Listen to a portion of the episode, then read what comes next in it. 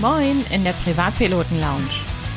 Heute mal wieder eine neue Folge der Miniserie Hast du schon gehört? Von und mit Fritz und Johann.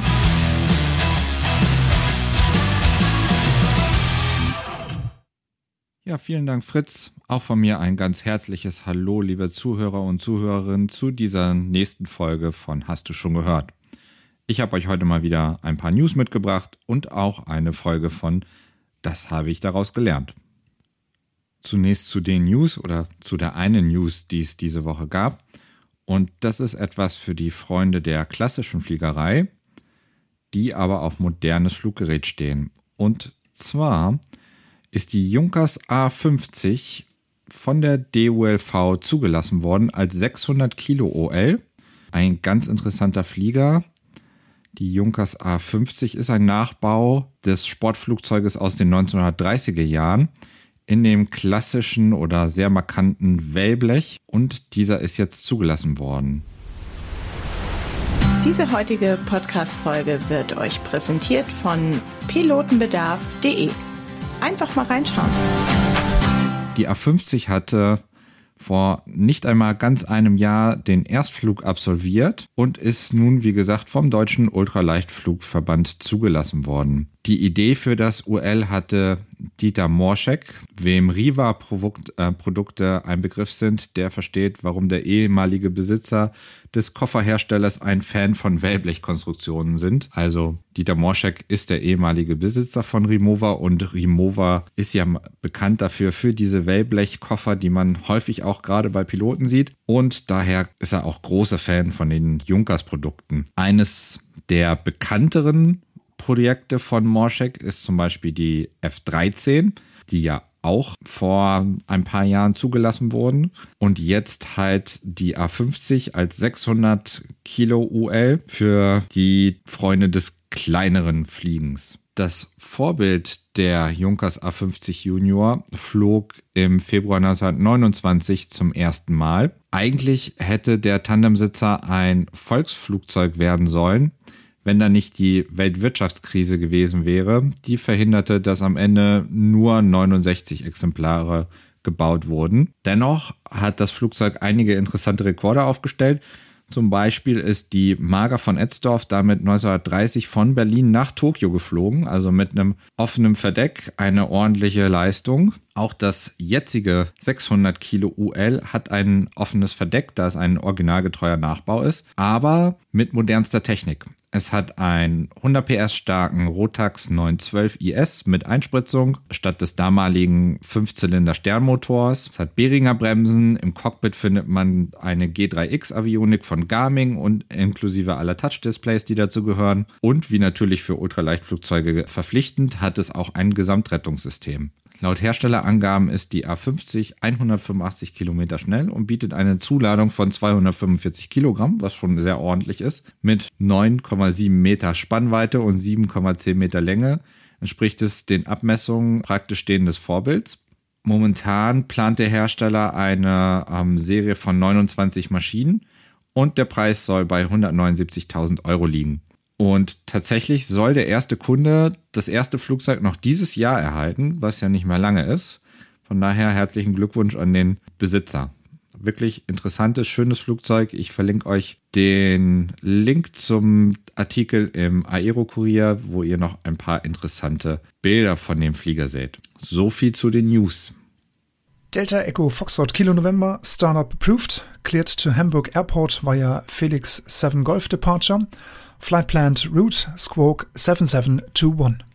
Könnte es ein Streckenflug mit einer würdigeren Einleitung beginnen als den, den wir eben gehört haben. Das Fliegen nach IFA ermöglicht es auch jetzt den Privatpiloten, an der Welt der Verkehrsfliegerei teilzuhaben und, was natürlich in diesem Zusammenhang auch noch viel wichtiger ist, dabei weitgehend vom Wetter unabhängig zu sein.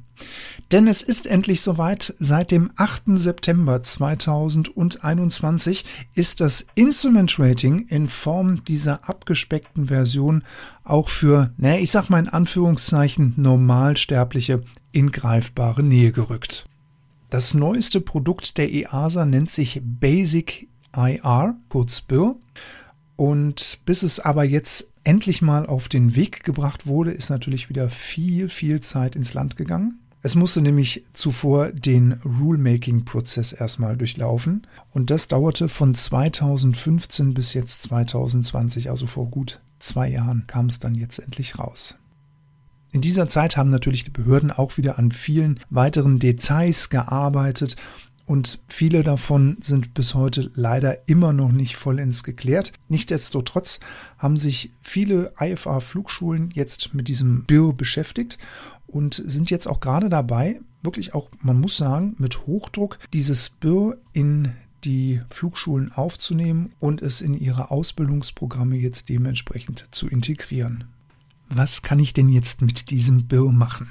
Also, das BIR berechtigt zu Flügen nach Instrumentenflugregeln mit ein- bzw. zweimotorigen Flugzeugen, stumpf gesagt von A nach B, also einschließlich der Departure Route, En route, Approach und Landeanflug. Dieses Wörtchen Basic impliziert dabei einige wenige Einschränkungen, die wir Piloten damit in Kauf nehmen müssen, die als Preis für die vereinfachte Ausbildung dann leider hinzunehmen sind. Da wären die Bodensicht muss für Start und Landung jeweils 1500 Meter betragen.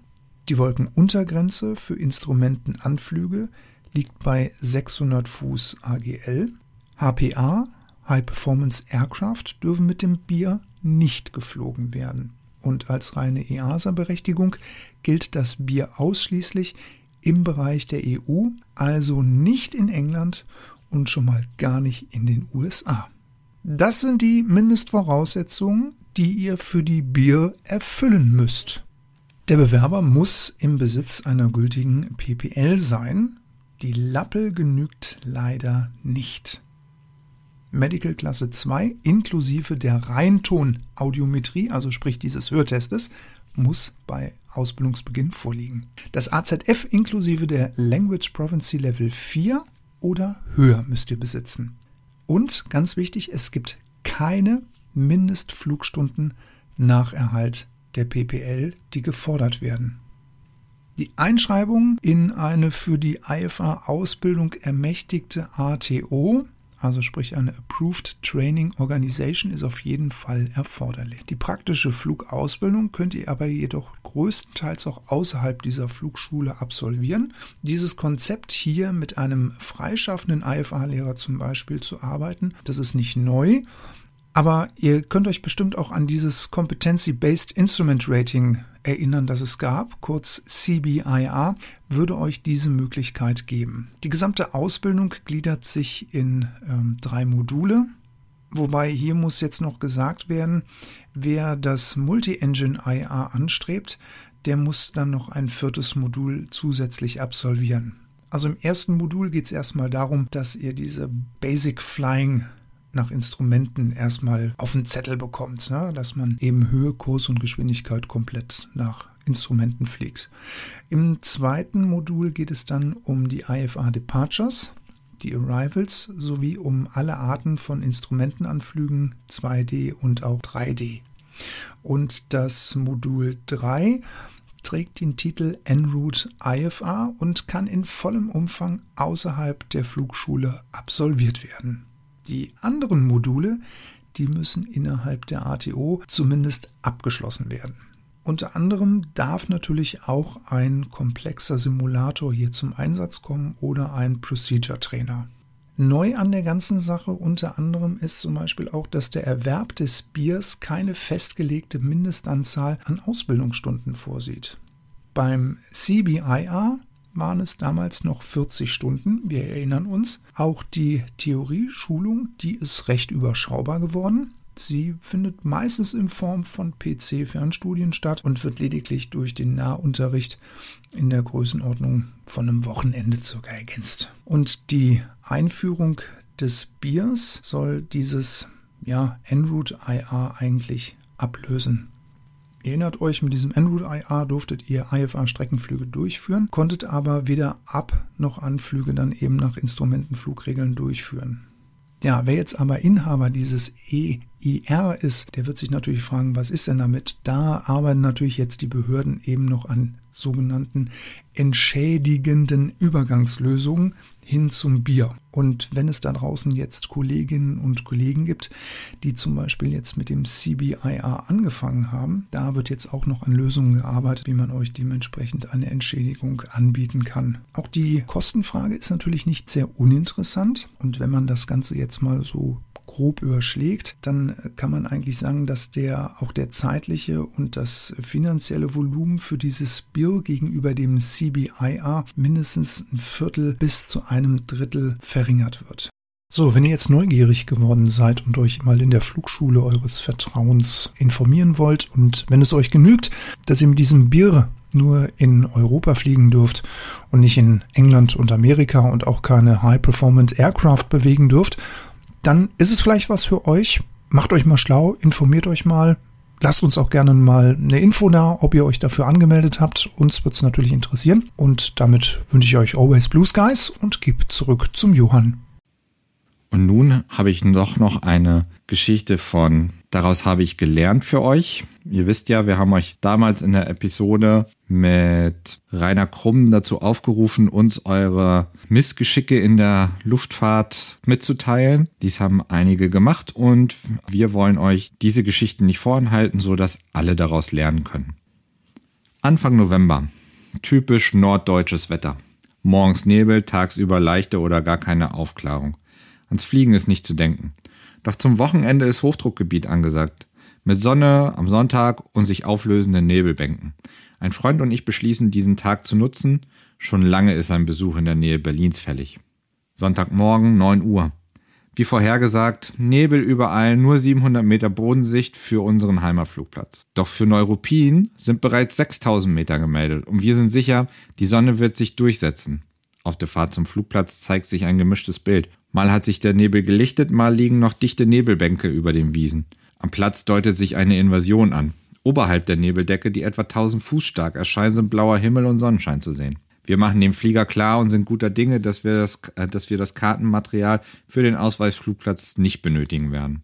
Nach dem Start können wir dem Flugleiter berichten, dass die Nebeldecke in 900 Fuß endet. Darüber die Sicht bis zum Horizont reicht und auch zum Boden hin gut ist. Der Wind ist schwach, keinerlei Thermik. Die Nebelschicht unter uns wird unterwegs zunehmend durchsichtiger. Die Freunde erwarten uns schon am Ziel. Wir legen die Rückflugzeit auf 15 Uhr fest, um es noch im Hellen nach Hause zu schaffen. Natürlich verquatschen wir uns und als wir starten, ist es schon 15.25 Uhr. Die Sonne scheint fahl, leichte Wolkenbildung, wir fliegen in 1600 Fuß. Unter uns hat sich die Invasionsschicht wieder erwarten nicht aufgelöst. Gegen 16.30 Uhr passieren wir Lübeck. Im Funk hören wir dort Flieger für Rundflüge starten, um kurz nach 17 Uhr zurückkehren zu wollen. Also alles im grünen Bereich. Noch 20 Minuten vor unserem Heimatplatz klingelt im Cockpit das Handy. Unser Zuhause erkundigt sich besorgt nach unserer Position. Es sei sehr nebelig. Wir können beruhigen. Hier oben ist alles gut. Doch als wir uns zur Landung melden, warnt uns auch der Flugleiter vor dichter werdenden Nebel. Und dann passiert's. Wir schwenken auf den langen Endanflug ein, als sich in 1000 Fuß eine dichte Wolke in den Nebelschleier schiebt und die Sicht nimmt. Wenn wir bei 700 Fuß keine Sicht haben, starten wir durch, beschließe ich. Doch da ist der Spuk auch schon wieder vorbei und wir sind durch. Wir landen sanft. Der Flugleiter will von uns Details zur Landung wissen. Es sei noch eine Cessna in der Luft. Keine zehn Minuten später hören wir die Maschine dicht über uns. Nur zu sehen ist sie nicht. Nach zwei vergeblichen Anflügen weicht der Pilot nach Hamburg-Fuhlsbüttel aus und landet dort sicher. Uns wird klar, eine Riesenportion Glück hat uns vor weiteren Stress bewahrt. Das habe ich gelernt. Sichtverlust ist für VFR-Flüge unbedingt zu vermeiden, zumal im Bodennähe immer mit ausreichender Reserve fliegen, damit der Treibstoff für Ausweichstrecken zu anderen Plätzen nicht mit besserer Bedingungen reicht. Im Herbst und im Frühjahr sichert frühes Landen am besten deutlich vor Sonnenuntergang vor unverhofften Nebelüberraschungen. Ja, das war die Geschichte. Nebel haben wir gerade in letzter Zeit sehr häufig, auch heute wieder ein Phänomen, was wir, was ich in Stade beobachten konnte.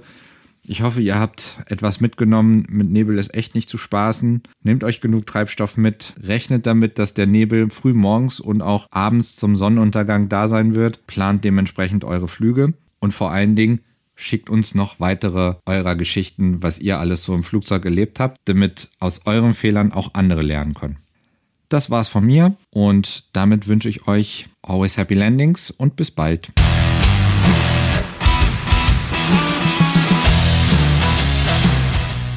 Dann bis in 14 Tagen, wenn es wieder heißt, die Miniserie Hast du schon gehört? Mit Fritz und Johann. Bis zum nächsten Mal.